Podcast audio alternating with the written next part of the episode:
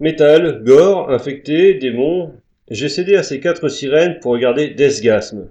D'emblée, il y a des choses qui marchent. La musique, bien sûr, mais aussi des personnages geeks, métalleux ou rôlistes. Je me suis un peu reconnu dans chacun de ces losers.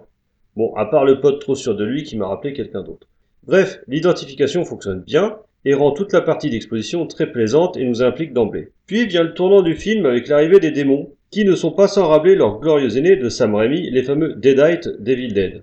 Et donc ces démons sont plutôt convaincants. Les SFX carrés, le gore rigolard bien présent. Il y a une légère baisse de rythme vers la moitié du métrage avant de redémarrer en trombe pour le carnage final où le métal sauvera le monde. Ça va peut-être vous surprendre, mais ce film développe un regard très tendre et bienveillant envers ses héros, tout en envoyant un côté over the top dans ses délires gore et caricaturaux. Peut-être pas aussi définitif que Branded, mais si vous avez une adolescence de marginal, vous allez forcément vous reconnaître et y prendre un certain plaisir.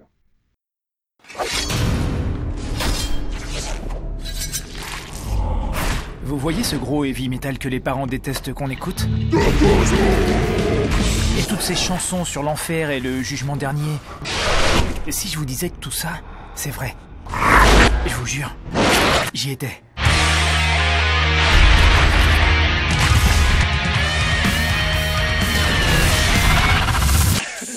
Oh putain! C'est de la pisse Voilà, c'est moi, Brody. Mes potes sont des losers. On a décidé de monter un groupe.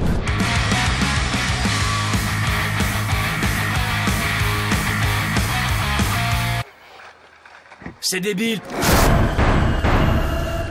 Matza. Oh, Mickey Daggers? Il est mort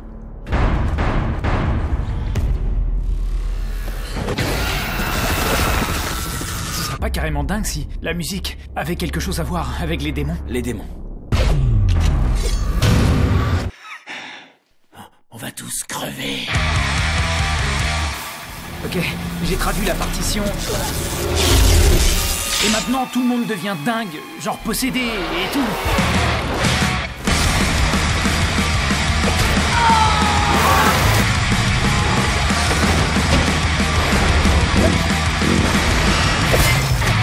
Quoi de neuf C'était plutôt cool, ouais, avec la hache et le.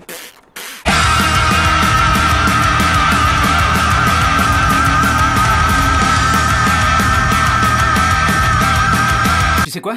Je me demande si elle est bien accordée. Frère de métal.